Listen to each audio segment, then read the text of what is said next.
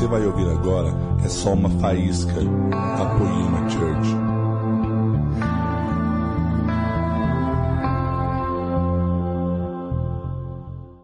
Boa noite. Glória a Deus. Cara, que honra estar aqui. Há muito tempo eu sonhava estar aqui. É, amo muito a liderança de vocês, amo muito os pastores de vocês. E mas é uma honra muito grande estar aqui. Você não sabe o temor que eu tenho no meu coração de liberar essa palavra para vocês. E meu nome é Douglas, sou de Bragança, sou casado com a Valéria, pai da Luísa e do Davi, que estão ali na escolinha. E a gente coordena esse movimento chamado Jesus Cop, que tem empregado por toda parte, que você é uma cópia de Jesus na terra. E aonde ele plantou você, ele te plantou para você refletir o filho dele naquele lugar e que as pessoas olhem para você e que vejam a Cristo na sua vida, que a sua vida seja como um vidro transparente, que as pessoas vejam através de você o que na verdade move você, que é Jesus. Abra sua Bíblia comigo, em Lucas capítulo 15. Lucas capítulo 15, verso número 11.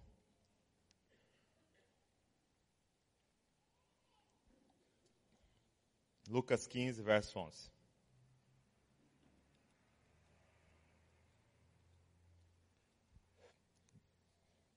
Diz assim: Disse mais: certo homem tinha dois filhos. E o mais moço disse ao pai: Pai, dá-me a parte dos bens que me cabe por herança. Então o pai repartiu seus bens entre eles. Poucos dias depois, filho mais moço, juntando todas as suas coisas, partiu para um país distante, lá desperdiçou seus bens, vivendo de modo irresponsável. E depois de gastar tudo, houve naquele país uma grande fome e ele começou a passar necessidade. Então se colocou a serviço de um dos cidadãos do país e este o mandou para os seus campos para cuidar de porcos. Ele desejava encher o estômago com as alfarrobas que os porcos comiam, mas ninguém lhe dava nada. Ele, porém, caindo em si, disse: Quantos empregados meu pai tem fartura de comida e eu estou aqui passando fome? Vou me levantar, irei até meu pai e lhe direi: Pai, pequei contra o céu e contra ti não sou mais digno de ser chamado teu filho. Trata-me como um dos teus empregados. E levantando-se, foi para o seu pai Estando ele ainda longe, seu pai o viu e encheu-se de compaixão e, correndo, lançou-se a seu pescoço e o beijou. E o filho lhe disse: Pai, peguei contra o céu contra ti, não sou mais digno de ser chamado teu filho. Mas o pai disse aos servos: Trazei depressa a melhor roupa e vestiu, pondo-lhe um anel no dedo e sandália nos pés. Trazei também o melhor bezerro e matai-o, comamos e alegramos-nos, porque este meu filho estava morto e reviveu, havia se perdido e foi achado. E começaram a se alegrar.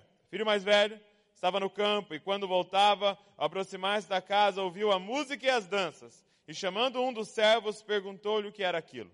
E este lhe respondeu: Teu irmão voltou e teu pai matou o melhor bezerro, pois o recebeu são e salvo. Mas ele se indignou e não quis entrar. Então o pai saiu e insistiu com ele. Ele, porém, respondeu ao pai: Há tantos anos te sirvo e nunca desobedeci a uma ordem tua, mas mesmo assim nunca me deste um cabrito para eu me alegrar com os meus amigos. Chegando, porém, esse teu filho que desperdiçou os teus bens com as prostitutas, mataste para ele o melhor bezerro. Mas o pai lhe disse: Filho, tu sempre estás comigo, e tudo que é meu é teu. Mas era justo festejarmos e nos alegrarmos, pois este teu irmão estava morto e reviveu, havia se perdido e foi achado. Feche seus olhos. Pai, nós te amamos muito, papai, e nós queremos muito ouvir tua voz, pai. Nós queremos muito te ouvir aqui, Senhor. Nós queremos muito nos alimentarmos, Pai, do que o Senhor tem para nós. Pai, eu quero te pedir, prepara um banquete proporcional à fome de cada um aqui, Senhor. Aqueles que entraram aqui com alta expectativa a teu respeito, Pai, prepara um banquete gigantesco para essas pessoas, Pai. Aqueles que entraram aqui com grande fome, Pai, prepara uma mesa farta para eles, Pai. E para aqueles que não estão com fome, Pai, eu quero te pedir, abre o apetite deles, Pai, nesse momento, Pai. Que a tua palavra seja como uma espada afiada, Pai, para penetrar o nosso coração, Senhor, não para nos matar, Senhor, mas para fazer uma cirurgia minuciosa no nosso coração hoje aqui, Pai. Arrancando toda mentira, todo sofisma, Pai, que nos trava, Pai, de prosseguir na caminhada contigo, Pai substituindo pela tua verdade que nos liberta, Senhor. Pai, nós te amamos, nós amamos a tua presença e é por causa dela que nós estamos aqui, Pai. Aumenta a nossa capacidade de te ouvir, aumenta a nossa capacidade de te sentir, Pai. No nome de Jesus. Amém, Senhor. Essa parábola é a parábola das parábolas, né? Ela é a, é a mais conhecida de todas e é a maior parábola que Jesus já contou, a mais detalhada de todas que ele contou nos quatro evangelhos. E para você entender um pouco do contexto de quando Jesus conta essa história, ele estava é, diante de dois grupos, né? Ele estava é, é, comendo com os publicanos e pecadores. E para você entender quem eram os publicanos e os pecadores, eram aqueles. Toda vez que você vê na Bíblia, é, é, nos Evangelhos, que a pessoa era um pecador, que a mulher era uma pecadora, era alguém que assumiu publicamente que ele não estava debaixo da lei. É uma pessoa que publicamente falou para todo mundo: eu não obedeço a lei e ponto final. Eu não consigo, eu não quero, e eu não obedeço, eu não guardo sábado, eu não faço essas coisas que vocês fazem, eu não estou nem aí para a lei. Então esse era um pecador, era uma pecadora. Mas também estava ouvindo Jesus na ocasião os fariseus e uns mestres da lei que estavam questionando ele: por que, que você come com esses publicanos e pecadores?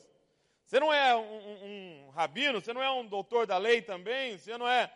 que estão dizendo até que o senhor é o Messias. Como é que você come com os publicanos e os pecadores? Então esse povo também estava diante dele quando ele começa a contar essa história. Então havia dois grupos. Um grupo de pecadores. Faz uma cara de pecador aí para eu ver. Perfeita. É exatamente isso. E também havia um grupo de religiosos. Né? Faz uma cara de religioso aí, de, de fariseu assim. É, é isso também. Ficou bem, bem parecido.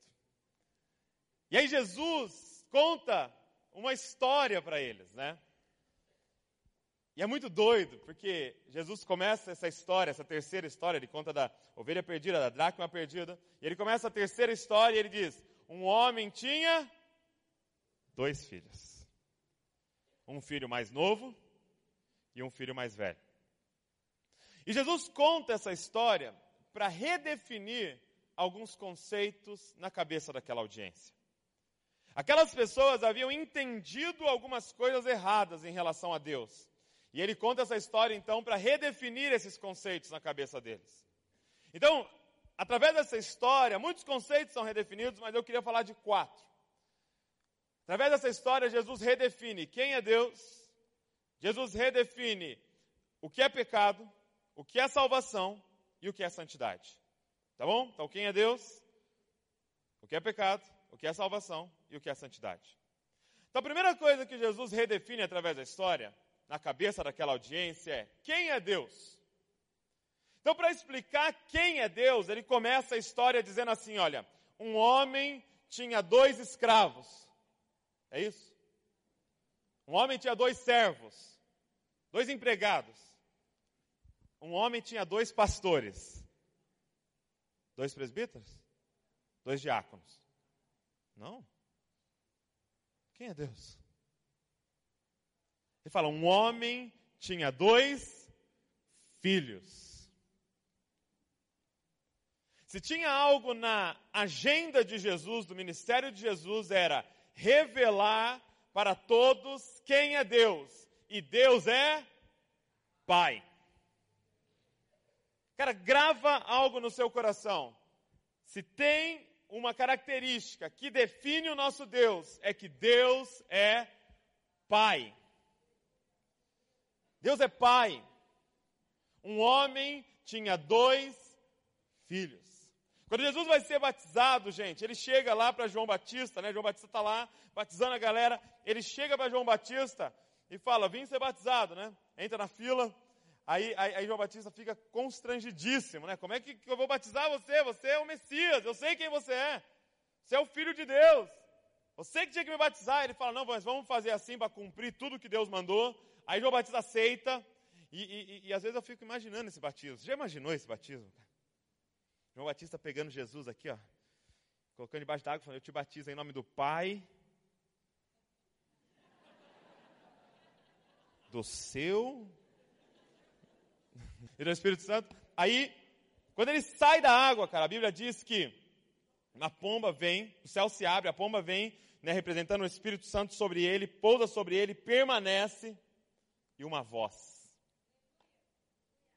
fala de forma audível para todo mundo que estava lá saber: Este é o meu filho amado, em quem eu tenho prazer.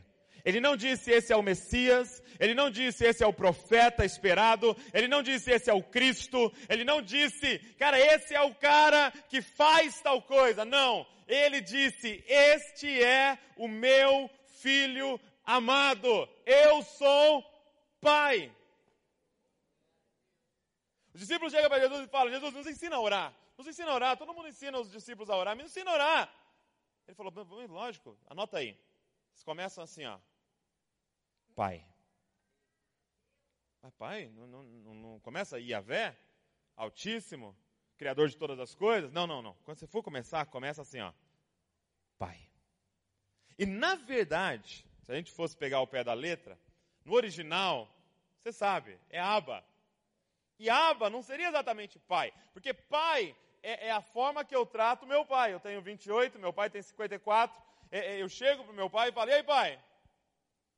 Aba é a forma que o Davi de 4 anos me trata. Ele fala: Papai.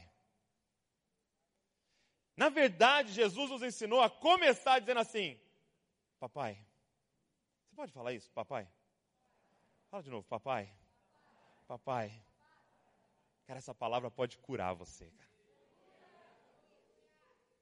Sabe que a forma com que a gente começa a nossa oração, a primeira palavra que você usa ao começar a oração revela muito o seu relacionamento com Deus. Como é que você começa a sua oração? E eu não estou dizendo que está errado, pelo amor de Deus. Mas muitas vezes a gente começa dizendo: Senhor. Senhor.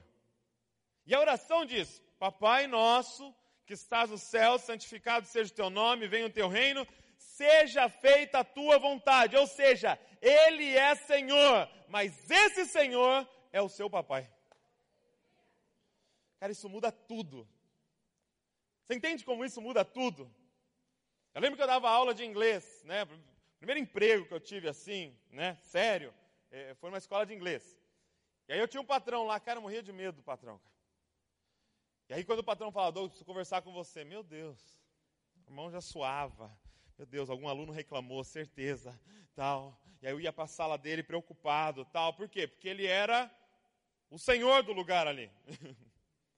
aí, de repente, eu comecei a estudar design e tal, e o meu pai me contratou. Agora, eu estava trabalhando numa outra empresa, que também tinha um senhor. Mas quando eu entrava na sala desse senhor, eu não tremia. Por quê? Porque agora esse Senhor é o meu papai. Ele manda, manda. Ele paga salário? Paga. Na verdade, não paga salário. Eu não estava trabalhando pelo salário ali com meu pai. Estava trabalhando pela herança. Né? Quando você entende isso, você para de trabalhar para Deus. Você começa a trabalhar com Deus. Quando você entende isso, você para de ficar pedindo salário para Deus, porque você entende que tudo é teu. Ele é o seu papai, cara. Fala comigo, papai. Eu quero te desafiar a, a, a mudar o seu linguajar. Talvez você já tenha, estou reafirmando. Mas eu quero te desafiar a ser intencional. Quando você for orar, fala: Papai, papai, papai. Às vezes eu chego em alguns lugares, as pessoas vão apresentar e, e aí sempre pede para alguém orar né, antes de você pregar, aí a pessoa vem orar e fala: Está aqui um servo do Senhor. Eu falo, eu acho que é mais interessante a gente falar: Está aqui um filho de Deus, cara. Porque a primeira característica dele é que ele é pai. Agora, revelar que Deus era pai talvez não era suficiente. Por quê? Porque no momento que eu falo para você que Deus é pai, que ele é o seu papai, na hora o seu cérebro vai ligar com a primeira figura de pai que você conhece. Você fala, ah, entendi, ele é pai, então provavelmente ele é parecido com o senhor João aqui. E talvez esse senhor João te abandonou. talvez o senhor João não representou quem era Deus. Então, para Jesus chegar para eles e falar Deus é papai, não era o suficiente. Ele tinha que falar tipo de papai Deus é. E aí ele começa dizendo assim, que esse papai tinha dois, esse, esse homem tinha dois filhos, e aí o mais novo chega para ele e fala assim, eu quero a minha parte da herança. E qualquer comentário bíblico que você for ler a, a respeito dessa passagem, qualquer teólogo que você for ler, ele vai te falar, qualquer estudioso do século I vai te falar, que pedir a herança com o pai vivo era desejar que ele estivesse morto. Até hoje a gente não faz isso. Então, esse menino estava chegando diante do pai dele e insultando o pai dele. Pai, deixa, deixa, deixa vamos ter uma, uma conversa real aqui, pai. Eu estou aqui na fazenda por causa das suas coisas. O senhor não morre logo. O senhor fica comendo coisa sem glúten, fazendo Cooper aí, não morre. Vamos encurtar essa relação. Você me dá minhas coisas e eu vou embora. Eu fico imaginando aquela audiência ouvindo Jesus. Aquele grupo ouvindo, aquele grupo de judeus do século I, gente. Ouvindo Jesus. Acho que na hora eles pensaram, sabe? Porque assim, quando a gente está ouvindo uma história, a gente sempre fica prevendo o que vai acontecer, né? Que essa é a graça, sempre fica pensando no filme, o que, que vai acontecer? Agora vai acontecer tal coisa. E é legal o filme que te surpreende, né? Então acho que eles já estavam falando, agora esse menino vai levar uma surra. Nossa, agora vai levar uma surra feia, de vara, de cabo de aço pai vai deserdar ele, vai mandar ele para fora de casa, agora. Aí Jesus fala assim: e o pai vendeu parte das suas propriedades e deu para ele. Calma aí, peraí. O menino chega na cara do pai, insulta ele, dizendo: Eu tenho um desejo que o senhor estivesse morto. E o pai provavelmente pegou um terço, porque o mais velho tinha o dobro da herança, né, o primogênito, provavelmente pegou um terço de tudo que tinha vendeu e deu para ele. Que pai é esse? Que pai é esse, cara? Se não bastasse, esse menino vai embora com um terço da herança. E ele gasta tudo de forma irresponsável, desonrando o pai de todas as maneiras possíveis. O mínimo que a gente sabe aqui é que ele se envolveu com prostituição, mas provavelmente se envolveu com bebedeira, se envolveu com drogas da época, se envolveu com jogatina. Só sei que ele gasta toda a herança que o pai deu para ele. E aí, gente, Jesus, ele sabia provocar. Jesus tinha as manhas de provocar a audiência. Ele fala assim, que começou uma grande fome, acabou todo o dinheiro dele, aí ele fala assim, ah, e o menino foi arrumar um emprego. E se tem um animal que o judeu odeia, são os porcos. Se tem um animal, você vê lá na história de Gadara, os caras expulsam Jesus lá. Se tem um animal que ele odeia, são os porcos. E aí Jesus, né, pega e fala, e aí acabou o dinheiro, começou a fome, aí você pensa, Jesus podia ter falado, ele foi trabalhar com as galinhas. Não. Foi trabalhar cuidando de cavalos? Não. Ele foi trabalhar cuidando de porcos. E aí Jesus pode ter falado assim, ele ficou com tanta fome que ele ficou com vontade de comer um porquinho. Não. Ele ficou com vontade de comer a comida dos porcos. O que Jesus estava falando para ele é que aquele menino teve vontade de ser um porco. Ele chegou num nível tão baixo de desonra à cultura e ao pai dele, que ele teve vontade, ele teve inveja de um porco. Só que esse menino cai em si e decide voltar. E aí Jesus fala, e ele ainda longe, com o discurso preparado, o pai viu ele. Aí aquela audiência pensou, agora, agora começa a ação. Agora ele vai pegar um cabo de aço, vai correr na direção dele, vai dar só nas perninhas, só nas perninhas. Deixar, sabe aqueles vergãozinhos assim? Ó? Agora ele vai pegar a varinha de marmelo. Lembra a varinha de marmelo? A minha mãe esquentava no fogo a varinha de marmelo, porque ela falava que para não quebrar. Ela falava, você vai bater tão forte assim. Tava no fogo assim, mas acho que era, era né, psicológico, né? Aí ela deixava em cima da geladeira com a pontinha para fora. Tortura isso, né? Ela apontava, olha ali, ó. Tinha só a pontinha dela assim. É aquela audiência pensando, agora esse menino vai ser humilhado. Agora ele vai ser esculachado. Agora o pai vai expor ele diante de todo mundo. O pai, gente, teria direito de apedrejar o filho. Por direito ele poderia, diante da lei. E aí Jesus fala, e quando o pai o viu de longe, começou a correr. Aí ele falou, agora ele está tá pegando né, velocidade para dar uma voadora. Ele fala assim, não. Ele correu na direção do filho, pulou no pescoço do filho e começou a beijar o rosto fedido do filho. Deus é pai, mas não é igual ao seu pai. Ele é um outro tipo de pai, cara, que eu não sei nem se cabe na nossa cabeça, porque o pior vem agora. Quanto tempo esse menino ficou fora? Eu chutaria, para o cara gastar um terço da fortuna do fazendeiro ali, eu chutaria três anos. Chutando, né, baixo. Três anos, vamos dizer que fosse três anos. Três anos desonrando o pai. Três anos longe do pai. Três anos fazendo tudo errado. Esse menino volta e depois de o quê? Duas ou três horas, ele está dentro de uma festa sendo celebrada para ele. Que pai é esse? Não, na moral, o seu pai é assim? é enfático. Né? Espero que seu pai não esteja aqui. Você lembra quando você chegava com o boletim pro seu pai? Aqueles que tinha que assinar, sabe? Quando a professora fala, eu quero que você traga assinado esse boletim. Aí você chegava pro seu pai com o boletim, pai, a professora mandou você assinar meu boletim. Aí ele olha assim, que negócio ensanguentado, assim. Pingando assim sangue. Você fala, filho, seis notas vermelhas, filho. Filho, você tirou nota vermelha em educação física, filho como? Você não tem perna, filho. Meu Deus. Aí seu pai olhava aquilo assim, sabe? Fala assim: chama sua mãe lá, chama sua mãe. Aí sua mãe aparece, ele fala: Você viu isso aqui? Ela, eu vi, aquela cara de velório, eu vi. Faz o seguinte: vai no mercado, compra picanha, vamos dar uma festa para esse menino aqui. Mas chama um DJ, chama um DJ, que eu quero músicas e dança nessa festa. Seu pai é assim?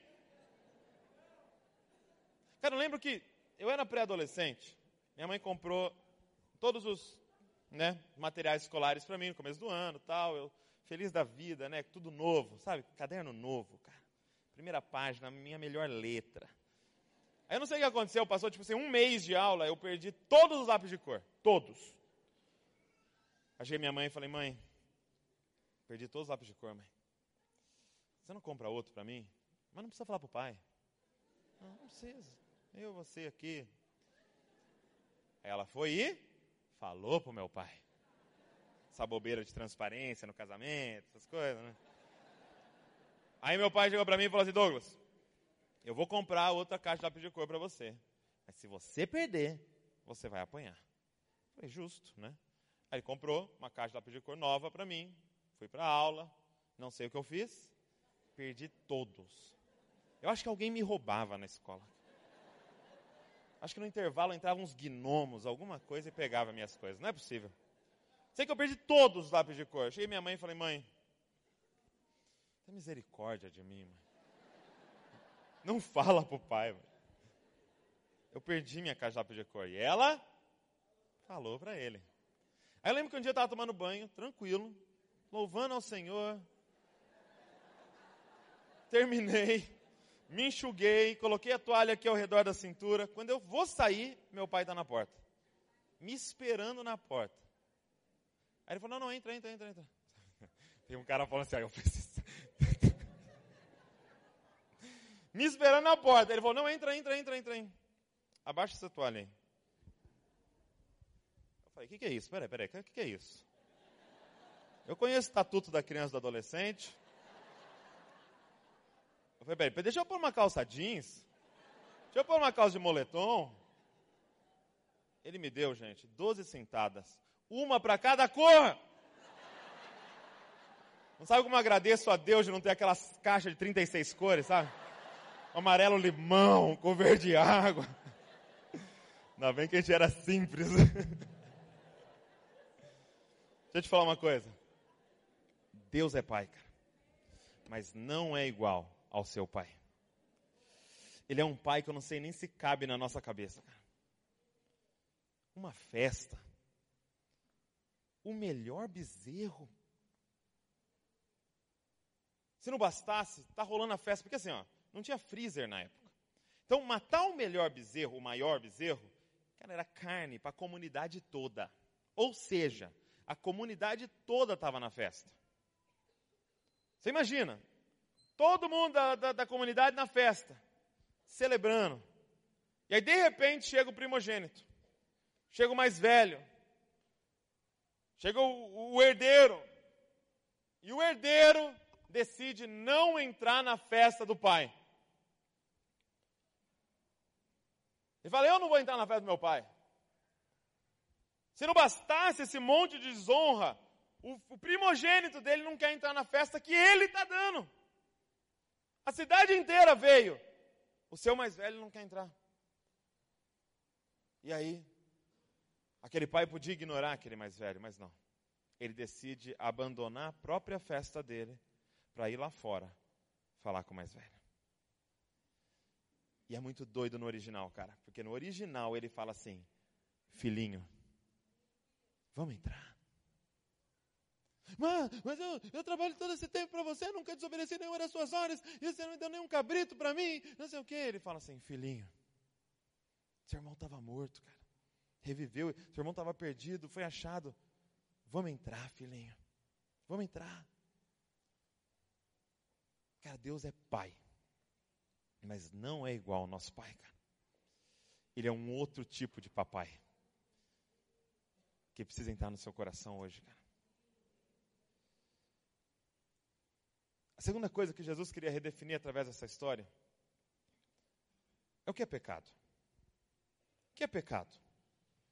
Para essa audiência que estava ouvindo Jesus, pecado era desobedecer um dos 613 mandamentos que tem ali no Antigo Testamento. Então eles sabiam que tinha uma lista de 613 mandamentos. E eles pensavam: se eu desobedecer um, é pecado.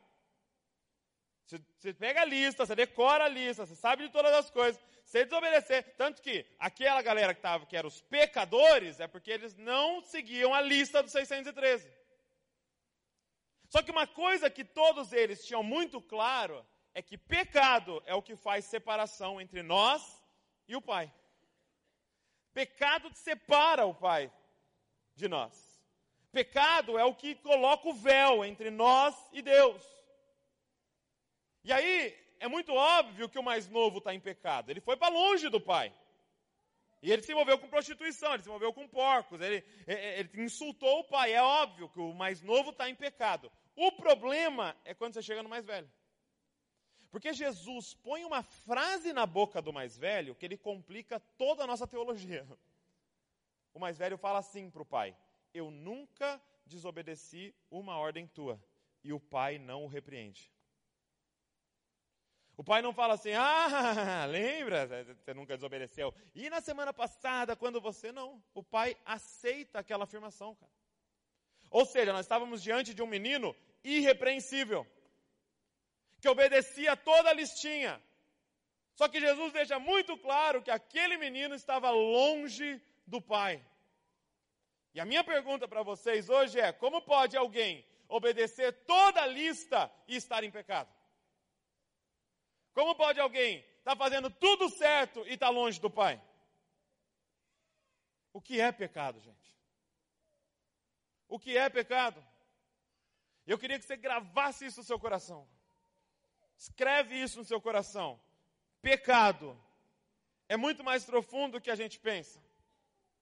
Pecado não é simplesmente desobedecer uma lista de regras. Pecado é não amar o Pai acima de todas as coisas. Você quer uma definição de pecado? É qualquer coisa que venha de um coração que não ama o Pai acima de todas as coisas. Isso é pecado.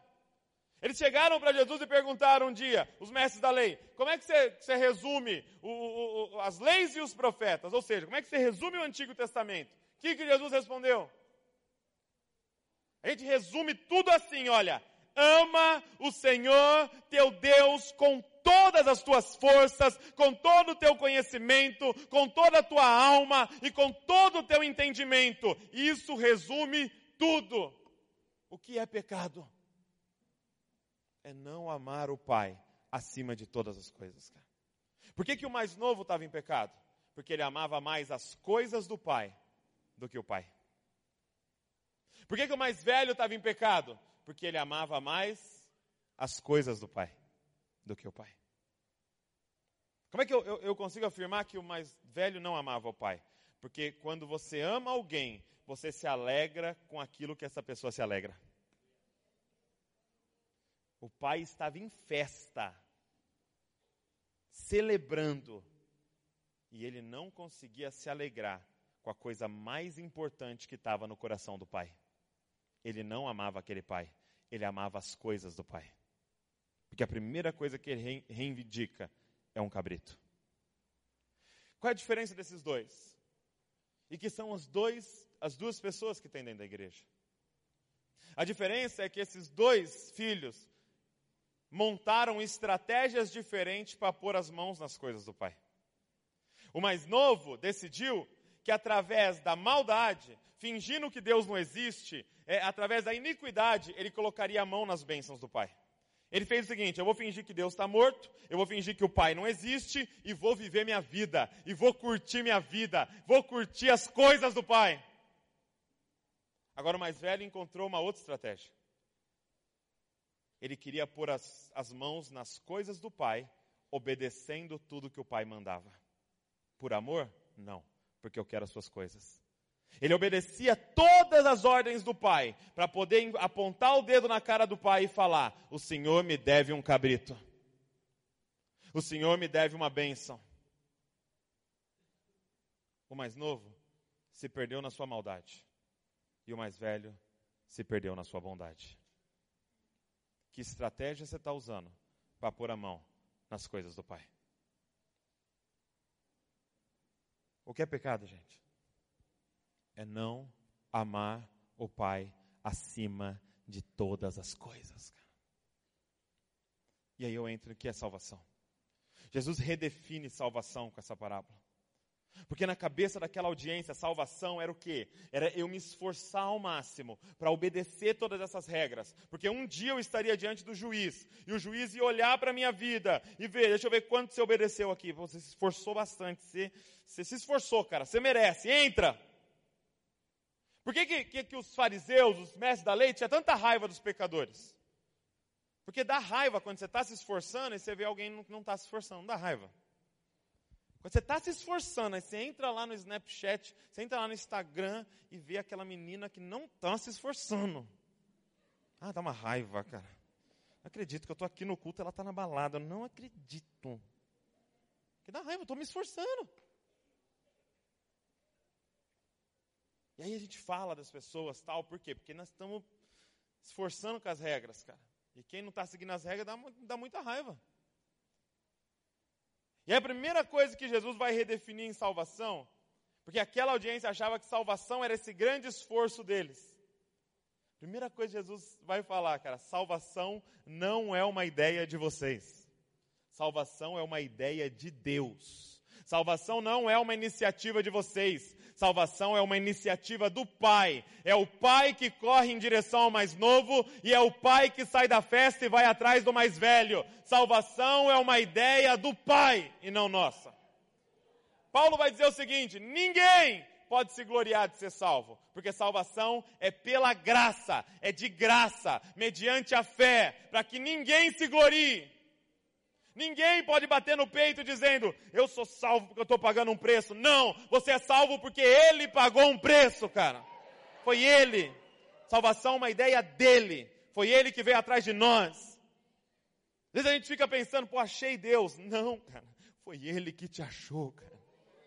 Se você está aqui, é porque Ele veio atrás de você, cara, e te atraiu com cordas de amor. Ele veio atrás de você, Ele correu atrás de você, Ele pulou no seu pescoço fedido e beijou esse rosto fedido seu. É a graça do Pai. Salvação é uma iniciativa do Pai. Por isso, a próxima vez, cara, que você vê alguém no seu Instagram, se você vê alguém lá fora perdido, saiba, não tem diferença nenhuma entre eles e nós. Nenhuma. Nós somos tão podres quanto eles. A diferença é que o Pai nos achou. É que o Pai nos encontrou, cara. Sabe, a gente tem um costume, e, e, nem estou dizendo que tem que mudar, eu acho que é, é, a forma que a gente faz, mas a gente fala assim: quem hoje gostaria de aceitar Jesus? E, e, e na verdade, a gente teria que fazer mais ou menos assim no final do culto: Jesus, quem que o senhor quer aceitar hoje aqui? É, aponta aqui para nós aqui. Vinha todo mundo para frente e falava assim: você aceita esse, Jesus? Você aceita esse? Você aceita esse? E eu acho que ele falaria assim para todos, né? Cara, foi o Pai que nos achou. A diferença da mulher mais santa dessa igreja para a prostituta mais promíscua de Taubaté só tem uma diferença: é que o Pai te achou. Não tem mérito em nós, cara. O Pai te achou. Cara, às vezes eu estou assim, meditando, e eu, eu fico assim, Deus, eu sou filho de pastor, Deus. Que, que eu paguei para nascer nessa família? O, o, o que, que eu fiz? E o cara que está na favela lá e é um maior traficante dessa cidade, nasceu só conhecendo a mãe, a mãe está presa, o pai ele nunca viu na vida. O que, que eu fiz para ter nascido nessa família? O que, que eu fiz para o Senhor me achar? Como não viver, como não gastar cada segundo da sua vida em prol do reino desse Pai? Como não? Ele nos achou, cara. Sabe, às vezes a gente fica olhando para essa história e você fala assim: não, não, pera aí, foi, foi o mais novo que foi atrás do Pai. Foi o mais novo que estava lá no chiqueiro, que, que caiu em si, né? Ele caiu em si e falou: não, agora eu vou atrás do meu pai. Não! Você leu errado a história. Ele não estava atrás do pai. Caindo em si, ele pensou: quantos trabalhadores do meu pai têm pão com fartura? Aquele menino fez o caminho de volta não atrás do pai, ele veio atrás de pão. Mas mesmo ele voltando atrás de pão, o pai estava atrás dele, cara. E eu não sei o que te trouxe aqui. Eu não sei qual é a motivação que fez você parar nesse lugar, mas eu sei qual é a motivação de Deus nesse lugar, cara. O Pai está atrás de você. Você pode estar aqui atrás de cura, você pode estar atrás de, de uma libertação financeira, você pode estar aqui atrás por causa dos seus problemas. Eu só sei o motivo porque o Pai apareceu aqui nessa noite. Ele quer pular no seu pescoço, ele quer beijar esse seu rosto. O Pai está atrás de você e ele te achou. Ele te achou hoje aqui, cara. Salvação é uma iniciativa do Pai e não nossa. Então ninguém bata no peito dizendo que é salvo. E segundo, a graça é essa corrida de Deus na nossa direção. Mas eu tenho a impressão que Deus para bem na nossa frente, cara. E tem um passinho nosso. Um passinho nosso chamado arrependimento. É como se ele chegasse e falasse: Ó, eu te aceito de volta. Você se arrepende do que você fez, cara? E aquele mais novo, ele, ele, ele, tinha uma lista de coisas erradas que ele fez. Ele tinha que abrir diante do pai, aqui ó pai, tá, pai, pequei contra o céu e contra ti, eu não sou mais nem digno de ser chamado teu filho. E aí ele, ele, ele começa a falar, pai, eu me, me envolvi com prostituição, pai. Pai, eu, eu, eu, eu bebi todas, pai. Pai, eu fiquei embriagado. Pai, eu briguei. Pai, eu matei um cara. Pai, eu, eu, eu, eu, fiz as coisas mais horríveis que o senhor pode imaginar. Que não dá, eu não consigo nem falar, pai. Pai, eu me envolvi com coisas terríveis. Eu tenho a impressão que a gente se tornou especialista de se arrepender da nossa lista de coisas erradas. Na moral, a gente sabe como fazer, vai. Quantas vezes você veio para frente aqui, ó, ajoelhou nesse altar aqui, ó, e abriu diante de Deus. Pai, fiz isso, fiz isso, fiz aquilo, chorou, molhou o altar aqui. O problema, cara, é quando você chega no mais velho. E o mais velho não tem uma lista de coisas erradas, ele tem uma lista de coisas certas. E se arrepender da lista de coisas erradas, eu e você sabemos como fazer. Mas o que Deus quer nos ensinar hoje é como se arrepender das coisas boas que você fez. Como se arrepender quando você chega diante do Pai e você só tem coisa certa que você fez. Como se arrepender das coisas boas que você fez. Pai, eu nunca desobedeci uma ordem tua. E o Pai está lá. Se arrependa. Eu fiz tudo certo. Você precisa se arrepender, cara. Porque eu quero que você entenda uma coisa: ser cristão, cara, é mais profundo do que você imagina. Ser cristão é o cara que se arrepende da lista de coisas erradas que fez, mas também se arrepende da lista de coisas certas que fez, com a motivação errada por trás, cara. Entenda, Deus não está vendo você obedecer a listinha. Deus está vendo o seu coração por trás de cada ato que você faz, cara. Talvez algumas pessoas hoje precisariam vir diante do altar e falar assim: Pai, eu me arrependo do jejum que eu fiz, porque não foi por amor a Ti, foi para ter as Suas coisas. Pai, eu me arrependo do dízimo que eu dei o mês passado, porque não foi por amor a Ti, foi para ter as Suas coisas, Pai. Eu me arrependo da campanha, eu me arrependo da vigília, eu me arrependo da oração da madrugada, porque não foi por amor ao papai, foi para ter as suas coisas, papai. Eu não oro porque eu te amo, eu oro porque eu quero as coisas. Cara, será que a gente não tem que trazer uma lista de coisas certas que a gente fez diante do altar hoje para se arrepender? Pai, eu me arrependo. Porque fluiu de um coração que não ama o Senhor acima de todas as coisas. Fluiu do meu amor pelas tuas coisas, Pai. Salvação é uma iniciativa do Pai que espera uma resposta sua de arrependimento das coisas erradas que você fez e das coisas certas que você fez com a motivação errada por trás. E por último, Jesus nos ensina o que é santidade. Grande pergunta é essa, gente: como andar em santidade? Esse menino tinha uma fórmula.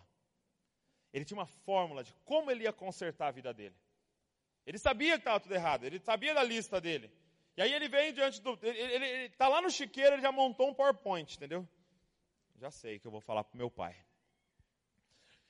E a fórmula, a, a estratégia daquele menino era a seguinte: olha, eu vou chegar lá e eu vou fazer uma proposta para meu pai. Pai, peguei contra ti, contra céu, não sou mais digno de ser chamado teu filho, me aceita como um dos teus empregados, é a palavra. Por quê? Por que ele não falou me aceita como um escravo? Não. Ele falou me aceita como um empregado. Empregado, gente, era alguém que não morava na fazenda, morava na comunidade, e trabalhava na fazenda. Porque qual era o raciocínio dele, de como todo judeu? Para o judeu, gente, não basta você pedir perdão, você tem que pagar o que você fez. Então você mata lá uma, a vaca do judeu lá. Você fala assim, cara, me perdoa. Ele fala, cara, isso aqui não é questão de perdão. Me dá outra vaca. Simples.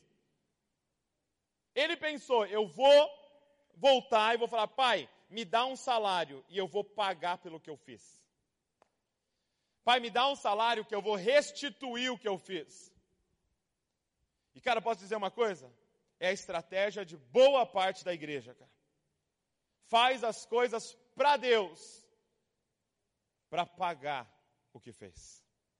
Se sente culpado, faz um monte de coisa errada lá e fala: agora eu vou ler uns cinco capítulos da Bíblia para compensar aqui. Agora eu vou orar meia hora seguida, sem parar.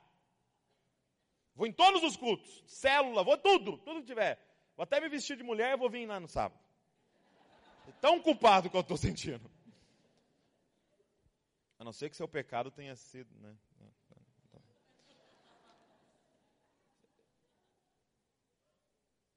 Ele tinha uma estratégia para andar em santidade. Eu vou pagar meu pai. Eu nem vou ter mais relacionamento com meu pai, porque eu vou ter que morar fora. Eu vou só trabalhar para o meu pai. E quanta gente tentando trabalhar para Deus. Só que o que é muito doido é que esse menino chega, o pai não deixa nem ele fazer a proposta. Pai, peguei contra ti quando o céu, não sou mais digno de ser chamado teu filho. Ele fala, cala a boquinha. Traz anel, traz capa, traz sandália. Não, eu vou nem ouvir sua proposta, porque não vai funcionar. Era questão de um mês para você estar tá fora de novo, cara, porque não vai funcionar. O que você fez é impagável. Cinco capítulos da Bíblia não vai pagar o que você fez. A gente tentou algumas estratégias como igreja, cara. A gente pensou assim, ó, já sei. Para a galera andar em santidade, vamos enfatizar a lei. Que se eles decorarem a lei, eles vão andar em santidade. Funcionou? Não! Aí, aí uma galera pensou assim, não, já sei. Para andar em santidade, você precisa saber o que é o inferno. Aí a gente começou a pregar sobre o inferno. E tal, e não sei o quê. E fizemos né, todo o filme do inferno. Fizemos tudo. E não, se o cara tiver medo de ir para o inferno, ele vai andar em santidade. Funcionou? Não. Aí falou, não, vocês são muito negativos. Para o cara andar em santidade, ele tem que saber o que é o céu. A gente começou a pregar sobre o céu e anjos, vejo anjos voando neste lugar, subindo e descendo e todo. Que tal. Aí falou assim, porque o cara quiser o céu, e ele vai andar em santidade. Funcionou? Não. Porque só tem uma coisa que nos faz andar em santidade. Só tem uma coisa que é forte o suficiente para fazer a gente andar em santidade. Só uma. E o pai sabia o que era. Eu quero que você, que você saia daqui entendendo, cara. Só tem uma coisa capaz de nos fazer andar em santidade. E se chama a graça do Pai. Só. Só existe uma coisa capaz de nos fazer vencer o pecado: a graça do Pai. Por isso que Paulo terminava tudo dizendo, cara, e que a graça de Deus esteja com vocês. É pela graça, é a graça, é a graça. Só isso é capaz de nos fazer andar em santidade. Cara, às vezes eu fico imaginando, que eu quero que você entenda isso, eu vou encerrar. Eu quero que você entenda. Eu fico imaginando assim, ó. Aquele menino acordando na manhã seguinte. Você já imaginou essa cena? Amanhã seguinte, aquele menino acorda e de repente ele está numa cama que ele não merece. E ele olha, ele está vestindo um pijama que ele não merece. E ele levanta. E ele está dentro de um quarto que ele não merece. E ele vai para uma cozinha que ele não merece. E ele senta numa mesa que ele não merece. E ele pega um pão que ele não merece. E uma manteiga que ele não merece. E entra o pai, cara. Que ele não merece. E o pai fala: E aí, filho? Dormiu bem? Bom te ter de volta, hein, filho? E o pai fala assim para ele: Filho, será que você poderia fazer uma coisa para o pai? É uma coisa difícil, tem que ir longe para o pai. Será que você poderia fazer? Ele olha para a cama, ele olha para o pijama, ele olha para o pão, ele lembra da festa. E ele fala assim: Pai, como que eu falaria não para o Senhor? Como que eu posso falar não depois de experimentar a graça do Pai? O que eu quero que você saia daqui entendendo é que santidade não é o que você faz para conquistar o amor de Deus. Santidade não é o que você faz para pagar a Deus. Santidade é a nossa forma de agradecer o que Deus já fez por nós, cara. Cara, é só quando você teve um encontro com essa graça, é só quando você já sentiu o que é essa festa, é só quando você olha para tudo na sua vida e você entende, eu não mereço, é que você consegue olhar para as palavras desse pai e falar, como que eu vou falar não para o Senhor? Olha o que o Senhor fez por mim. É por isso que nós temos que acordar todo dia olhando para a cruz. A cruz é essa festa. Olhando para a cruz, olhando para os mandamentos, olhando para a cruz, olhando para os mandamentos e falando: como? Como que eu vou falar não? Tem como falar não? Tem como falar não?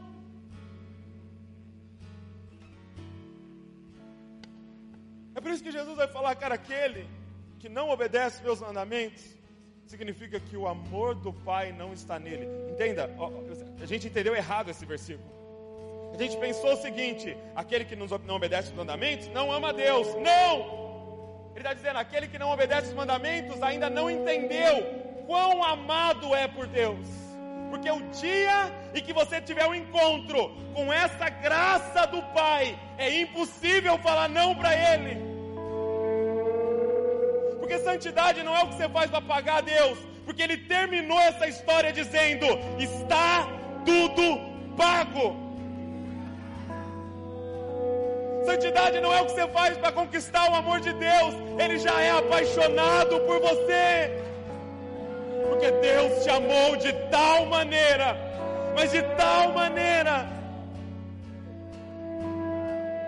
que Ele não pegou um anjo, que Ele não pegou o maior arcanjo que Ele tinha, Ele pegou o único filho que Ele tinha e enviou, cara. Sabe? Você precisa entender hoje aqui que para aquele menino voltar para casa, alguém ia ter que pagar o preço para ele voltar. Para aquele menino voltar, alguém ia ter que pagar a conta para ele voltar. E sabe quem ia pagar a conta para ele voltar? O único na história que está bravo quem ia pagar para esse menino voltar era o irmão mais velho. Porque a cama que ele ia dormir era do irmão mais velho. Porque o pão que ele ia comer era do irmão mais velho. E a capa que ele vestiu era do irmão mais velho. O pai fala isso para ele: tudo que eu tenho é teu. O irmão mais velho teria que bancar. E pior de tudo, se o pai aceitasse ele de volta, tinha que colocar ele na herança de volta. O irmão mais velho ia ter que pegar a parte dele e repartir de novo para aquele menino voltar.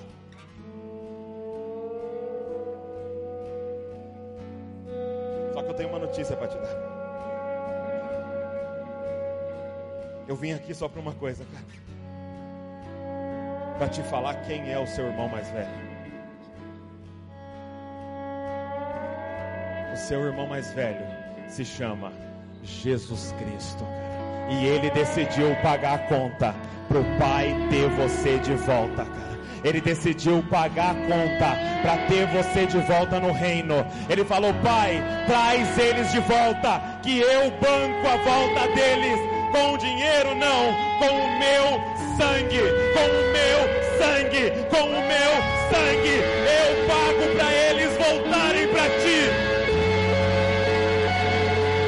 É por isso que a gente canta para o nosso irmão mais velho, é por isso que a gente ora para o nosso irmão mais velho, é por isso que a gente celebra o nosso irmão mais velho, é por isso que a gente vive com o nosso irmão mais velho, é por isso que eu quero ser igual ao meu irmão mais velho. Foi ele que pagou essa conta para a herança ser tua de novo, cara. E hoje é dia de sentar na mesa com o nosso irmão mais velho.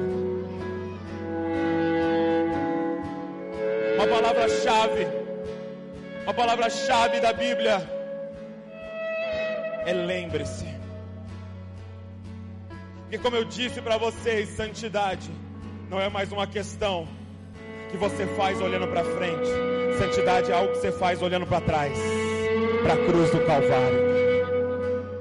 Por isso que a palavra-chave é lembre-se. Por isso que todas as festas do Antigo Testamento era para o seguinte fim: lembre-se, lembrem-se, lembrem-se, lembrem-se, lembrem-se que vocês estavam no Egito e eu libertei vocês. Lembrem-se que vocês eram escravos eu libertei vocês. E Jesus termina a última reunião com os discípulos, dizendo: Pega esse pão, pega esse cálice e façam isso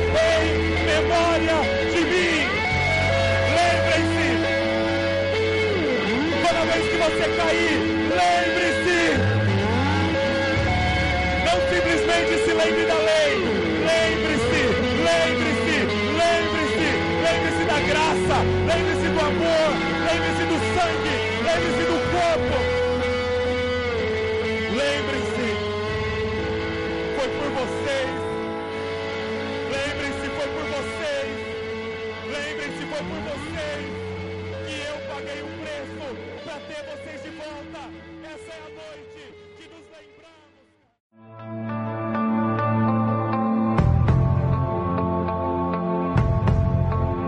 Você acabou de ouvir uma mensagem da Poema Church.